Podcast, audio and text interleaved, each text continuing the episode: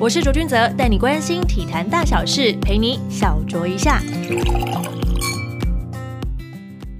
欢迎收听小酌一下这一集呢，我们很开心能够再度邀请到蜻蜓国手赖冠杰来到我们的节目上。上次呢，亚运前汉冠杰就聊到他的备战状态。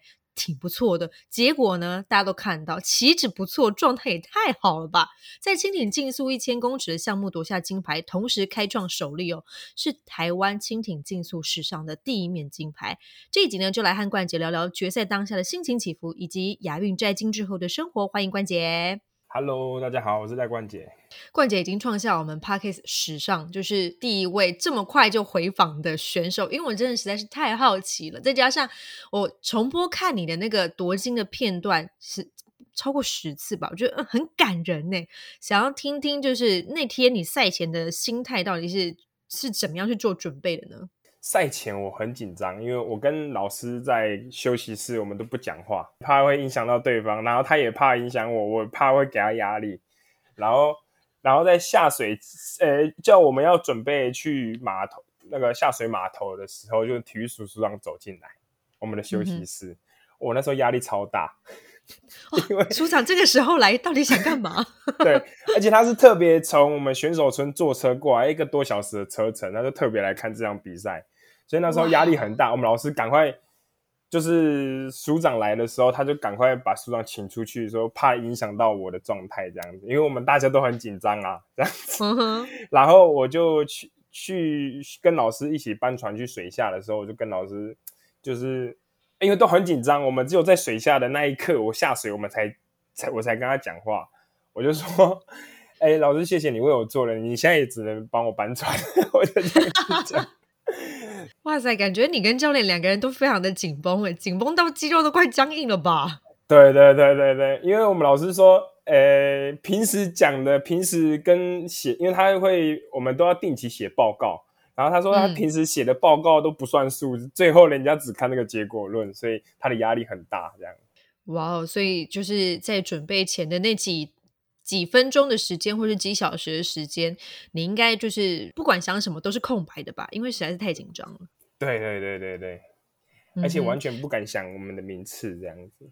所以你真正上场之后的时候的策略是什么？虽然是很紧张，但还是必须要把平时的训练的，就是策略给展现出来嘛。那你们在跟教练短暂的就在搬船的那个过程当中小聊了一下。你们的策略到底是什么呢？就是这次亚运，我们有先去预赛，然后再进决赛嘛。在预赛的过程中，我们就去试一个新的战术啊、配速啊，然后就在预赛的时候就效果还不错。然后在决赛的时候，今天我们就坐巴士去那个去比赛场地的时候，老师那时候就一直跟我反复的确认说，今天要怎么怎么比赛，怎么怎样滑。然后到了巴士上面，我们就各坐各的，他坐车头，我坐车尾，然后我们就再也没有讲话。到水下那一刻，我们才讲话，真的。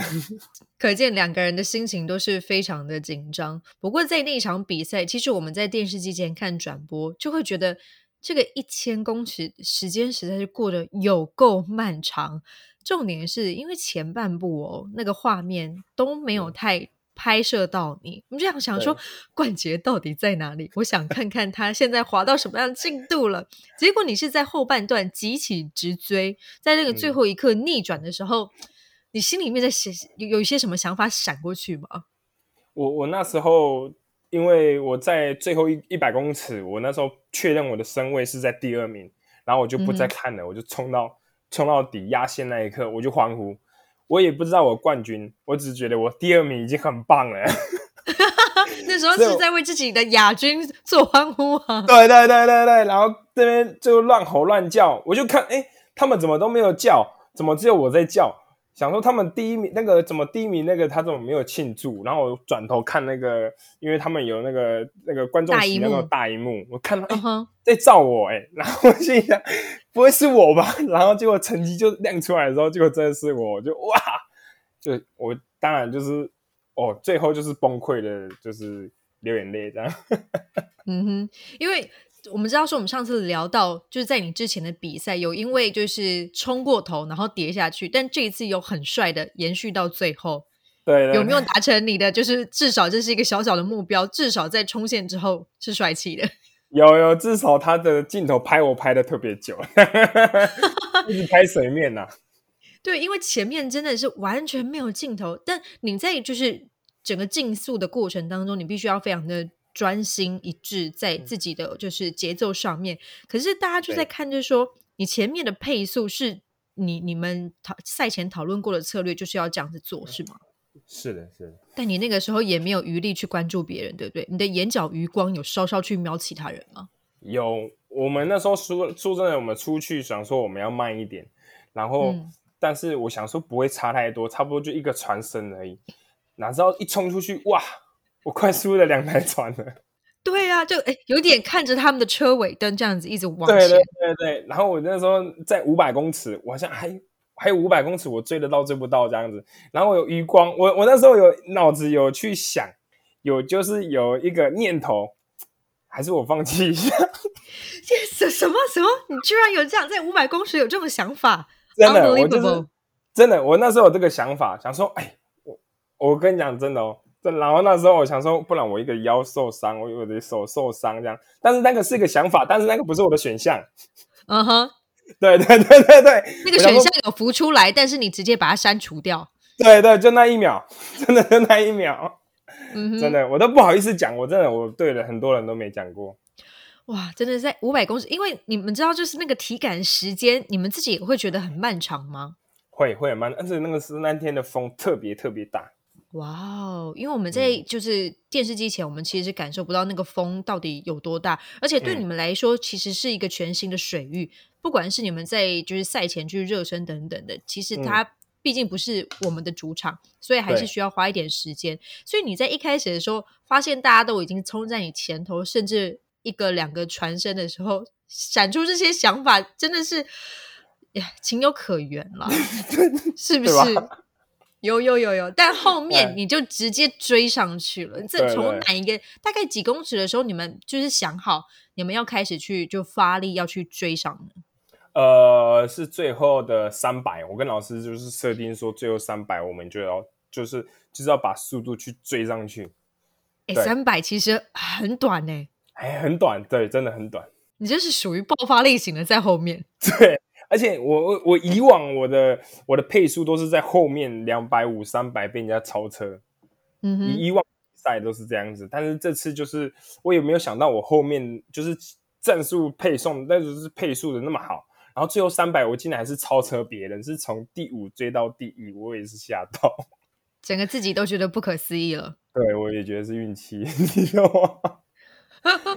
没关系，我们就是要天时地利人和，每一面就是奖牌都非常的不容易。不过你在就是赛后，我们也看到那个画面在你身上停留的蛮久，就是留下了就是男儿泪。那时候的心情又是如何呢？那时候我没有想那么多，因为我没有想到是我，因为我一直是锁定自己。哦，今天因为我我觉得这个亚亚运对我来说就是一个跳板，因为我如果要今天要去奥运，我就必须要在亚运拿前三，因为那个我们的奥运资格在亚洲区就只有一个还是两个名额，所以我只有前三才有机会。我也让自己设定，就是说，如果我这次没有前三，我就没有，我就不继续往奥运的方向走。对哇，这是一个人生分水岭呢。对，所以我那时候那一天的压力超大，而且我觉得自己练那么久，必须就是一定要拿一块奖牌回家做纪念吧。那时候是这样想。给自己的生涯有一个交代。对对对对对，然后对，就是这样重重的压力下，我觉得哦，最后的那一刻，我才觉得哦，终于有点解脱了。你你的心情除了解脱之外，你有没有整个人滑完有点虚脱的感觉？虚脱有我，因为我走路都一拐一拐的。对，那你那个时候你上岸了之后，教练跟家人们的反应如何呢？教练就是从观众席吼乱叫乱叫到我上岸那个地方，因为啊就乱叫啊这样啊啊，然后太激动，对我的女朋友那一天就是也在观众席，她是特嗯地哼从台湾飞过飞到杭州看我比赛，她也是哭，然后我觉得我自己啊，反正大家都感动，我也感动了。嗯哼，整个就是办到了一件非常不容易的事情。虽然说我们在嗯上一次访问的时候，我真的觉得在跟你对谈的过程当中，你的自信让我感觉到是一百二十趴。就是那种就是满出来的，所以就是夺牌这件事情，我觉得没有太大的意外，对我来讲。嗯嗯但是嗯夺金这件事情又是这么戏剧化的过程，真的是不容易写出来的剧本啊！对对对，真的我也是我也写不出来。自己都感到不可思议。啊，那在这一次的就是杭州亚运，有没有遇到让你印象深刻的选手，以及在那几天有没有发生什么有趣的事情吗？选手有啊对，有呃周天成吧，哦因为我对他真的好强哦，看他吃东西也是，因为我们去我们去那个吃饭啊，然后我有营养师在搭配，他就跟我就是指定要要我吃什么吃多一点，然后我那几天都很撑。就是嗯他觉得要吃什么吃什么吃什么，但是那个怎么吃，他他有他的专业，我也觉得对我来说很有帮助。我也是第一次这样吃，但是我转转头去看周天成，哇，他跟菜色差不多，然后他吃的东西就是很多，就是你玩你就一一看你就觉得这个是就是有优秀的选手才会才会这样子，而且他就是整个人就是很低调，我就哦我蛮喜欢他的。自从那次，这是一种，就是因为是饭桌上的就是习惯，然后一种告白感觉。我我蛮好奇，你们嗯到底吃了些什么东西？因为我们知道说，其实，在国际大型赛事，它其实都会考量到各个就是不同就是对地区的选手他们的饮食习惯，所以会配一些当地的一些。呃，特色菜呀、等等的，但你们两个的餐盘，你刚刚说其实差不多，但是到底嗯为什么会特别到让你对他印象这么深刻呢？因为他就吃很多饭，白饭吗？哎，炒饭啊，饭只要是饭类啊，还有一些就是那天我们就是我吃，因为营养师告诉我说，因为糖类超补偿，就是我们的比赛的距离还有时间，就是需要很多的糖类，你需要去储存，所以我要吃很多很多很多的饭，还有很多的果糖啊、蜂蜜那些的，有的没的。所以哇塞，这么多糖，这算是对肝糖超补了吗？对对对对对，就是只要超补，然后就是要一直吃，然后但是周天成他也一直吃，我靠，他的一个一个餐桌上，他就是好几盘那种，你知道吗？然后我看到，你以为那是有同伴的，没想到那全部都是他的。对，然后他旁边都坐满人，然后我以为他是这样，我就跟我们老师说：“哎、老师，你看周天成哎。”他说：“嗯。”老我们老师说：“对啊，他他羽球很强这样子。”我就说：“没有他好会吃，跟我们跟我们一样。”而且我们那一天里面有很多那个中餐呐、西餐呐、还有欧洲的那些，还有中东的餐点。重点嗯是里面还有 KFC 跟那个必胜客，哇哦，嗯，选手村这里面的个餐点。这是算是我们一般世俗来讲所谓的垃圾食物。没错，很多人去排，我看台湾超多运动员去排队的。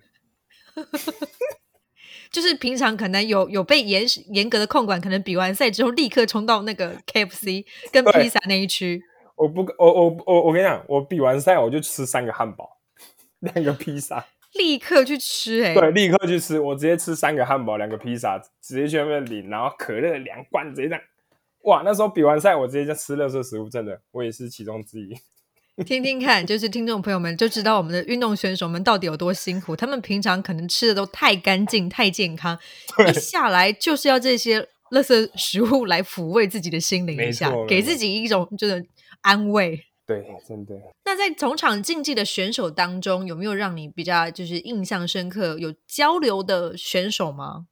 呃，伊朗的伊朗的嗯选手，他是去年的亚洲锦标赛的第一名，然后他很强，就是不不管不呃，他们几个都是，反正都是世界上有排名的那种，就是专攻一千公尺，不像我这样半路出家的那种。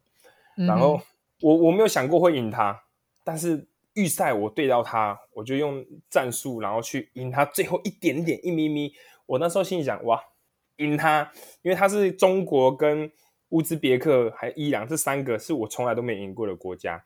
然后但是他们、对，然后伊朗是我觉得三个国家排名就是实力是没有那么好的。然后如果我今天只有赢他一点点，其实我就是三四名之间上下。嗯哼，然后对，然后他那时候预赛就是呃预赛还没比，然后他就是整个人就是嗯，就那个脸就是自信应该是两百趴的自信，两百趴。对，然后决赛一输哦，就都我们看到都是打招呼的，就是嘿嘿嘿嘿就聊天这样子，然后但是、嗯对，然后下水他就是两百趴的自信，然后就觉得稳稳就很稳的感觉啦。他给我的感觉就是说他对待我可能很稳，然后但是一决这个呃预赛一结束哦，我去赢他一点点，哇，他就不跟我讲话。到决赛结束之后，他都不没有跟我讲过话，看到我也都累过我的那种感觉。我心想，哇，太快了吧！就是赛场如战场啊，没错，一下子就变成敌人了。对，超好笑。每一场比赛里面，你都会把它放一个目标，说我大概要赢他多少。所以你那个时候，你有设定说大概会会赢他多少吗？我觉得应该会赢他一秒或是两秒之类的。不然，如果今天只有赢他一点点，我会心里觉得我应该是轻松的赢，所以才赢他一点点这样子。嗯，但是对，但是那天我好努力的赢，才赢他一点点，那时候就会有点担心，你知道吗？但最后的结果看起来是非常的完美的。哎，对，还蛮还蛮完美的。在这个完美的结果的情况之下，其实你你要成就这一块金牌，除了你自己非常努力之外，的教练也占了蛮大的一个部分。因为你自己的 IG 其实有提到，就是启蒙教练就是廖学福是比较不会称赞选手的类型。即便你已经拿到金牌了，教练也没有太大的情绪。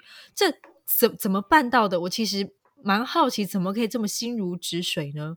那你印象中教练有没有什么真的称赞过你的话，或者是其实平常都是对你比较严厉的？他永远都对自己的选手都很严厉，我也不懂为什么，就是在他的眼里，好像就是你要拿到奥运金牌才是这，他才是会没，就他才不会去讲讲讲说你不够好之类的。哇，所以他算是那种激将法式的那种教育吗？我觉得他是哎，因为我每拿一次好成绩回去，他开心，他只会笑一下，然后就是这样说，哦，要不错哦，这样子，然后没多久就说。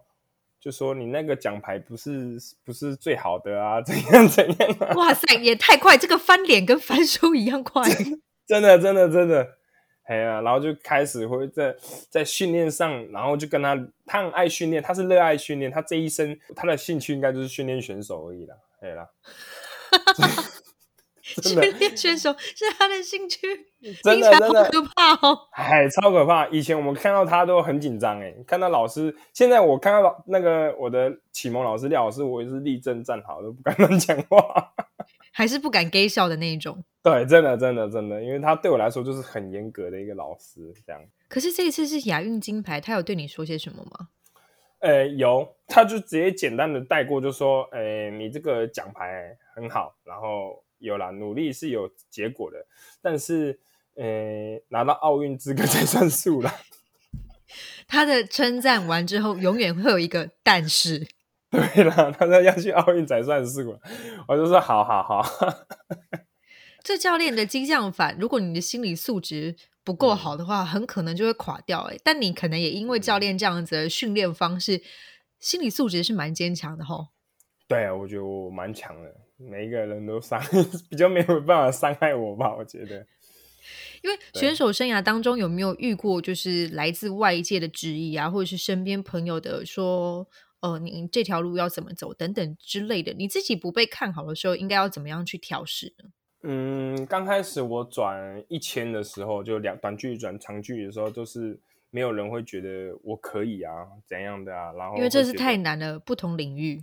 对，而且世界上，因为刚开始，诶，奥运把两百公尺删除的时候，有很多世界级的选手，就两百专项的选手也试着转到一千，然后但是都是没有很好的结果，然后都是。最后对最后就离开这这个这个这个这个运动，然后但是很多人会，呃，会有相很多还是会有很多人相信我说可以，因为因为。台湾以前没有人进到世界，其实世界赛的决赛啊，然后那些舞台的决赛，他会觉得我应该没问题，但是还普遍都觉得不可能，因为我们台湾就是比较矮，然后比较小资，然后没有没有像人家那么好的环境，这个也很重要。就身材跟环境都是处处于劣势的情况之下，没错没错，大家都不没有很没有很。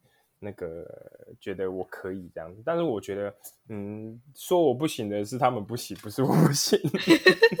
我就是因为觉得你这种自信一定会有夺牌的机会啊！真的吗？那之前有提过，就说国光奖金是要拿来当就是结婚基金嘛。那目前我们也知道，那个亚运的夺金的奖金是三百万。目前有什么样的规划了吗？呃，目前就是，诶，先留下来，然后我再看这个，边留边看那个哦，世界的走势，看那些哪些值得的，哪些哪哪个地方值得上车，哪些地方不能上车。哦，对对对对，千万不要当韭菜。对对对对对对，然后再就是一边看，然后一样以奥运为主啦。因为明年就是奥运了，对对，没有太多的心思去管那些旁边的事情，这样子。嗯哼，毕竟要前进奥运之路，还有很多就是精神以及金钱要去花费的，所以这笔钱一定要好好的去做运用。不过刚才你也提到，就是说女朋友特别从台湾飞到杭州去，然后帮你加油，而且你自己其实很常在社群上面就是放放闪，对对。但女朋友在你的生命当中扮演什么样的角色？两个人分别有什么样的个性，让你在这条路上感觉他是一个蛮大的就是助力耶？嗯，能够一一路互相扶持的关键是什么？跟大家分享一下。诶，就是他在我的生活中啦，不是助力。他在我的生活中是生活中不是助力吗？对，但是他训练中是助力，就他要鞭策我的那一种。该不会就是另外一个教练呗？对对对，就把一个教练放在我的生活上的那种。Oh my god！然后跟你讲电话，应该要浓情蜜意的时候说：“冠姐，我觉得你那场比赛表现不够好，我觉得你应该要怎么样？”该不会是这个对话吧？不会不会，但是我就是把我训练的影片传给他看，然后他一下就会点出我的问题的那一种。他真的会哦，他应该会当不起鸡皮疙瘩了，好可怕！他应该会当不错的蜻蜓的教练，因为我都把我。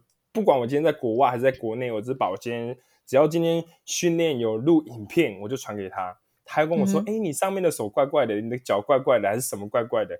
我就往那个方向去看，去去去去想啊啊！最后才知道啊，我下次训练该怎么做，再拍给他看。哦哦，好一点了，还不错。他会这样子的，真的。My God！因为我就是分享我的训练的那种影片，然后让他知道这样子。你也很乐在其中，对不对？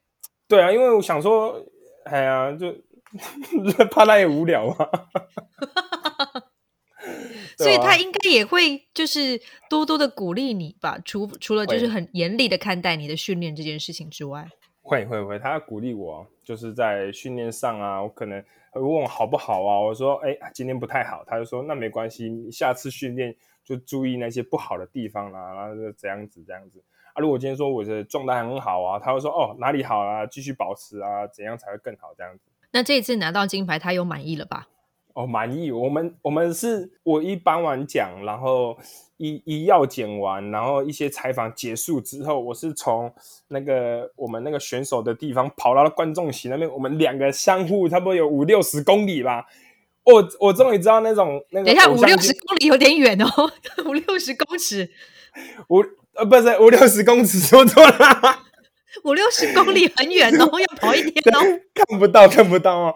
反正我们就是五六十公尺，然后在那边看到对方，然后我终于知道偶像剧怎么演的，你知道吗？就是跑，然后相拥的那种。哇，有没有？有没有？有没有画面？有没有画面？有有有有，我心我我脑海里面有那个画面。哇，有有，真是很偶像剧，你们。对啊，真的真的，我们那天就是这样子。他这样子就陪伴你，就是从训练，然后到你拿下就是这一面金牌。你有在当下特别跟他说什么吗？还是两个人都泣不成声，没有办法再对话？我是我们都是应该是用泣不成声，他是泣他是泣不成声的。我就说，哎，我就跟他说，好，没关系，我们回家了，我们要回家了，这样。但是在下水前，我传讯息给他说，哦，我会就是不管等一下的结果好不好。但是过程我会尽量做到很好，你你你就好好看着，就这样子，我就这样讲。算是一次金牌，就是证明了自己的实力之外呢，也让自己的严师还有非常严厉的女朋友。都就是被被你的成绩给说服了，对对对对，真的也达成达成了，就是你的生涯的其中一个里程碑嘛。因为你有说过说，如果这个亚运的奖牌如果不 take 掉的话，可能就要转行，就要放弃这项运动了。对，那如今在国际舞台证明自己，达成其中一个生涯非常重要的里程碑，有没有什么话想对过去一起支持你的家人们说的吗？家人就只剩一个姐姐跟我的一个阿妈，那个叫外婆。但那外婆外婆就是呃去年吧，直到去年奶奶阿妈就跟我说，哎，冠姐你不要再训练了好不好？你不不要再继续努力，就是不要再继续训练了这样子。嗯，我说干嘛？为什么你突然间这样子想？因为我那天我那时候我从国外回来，他就突然间跟我讲，他就跟我说。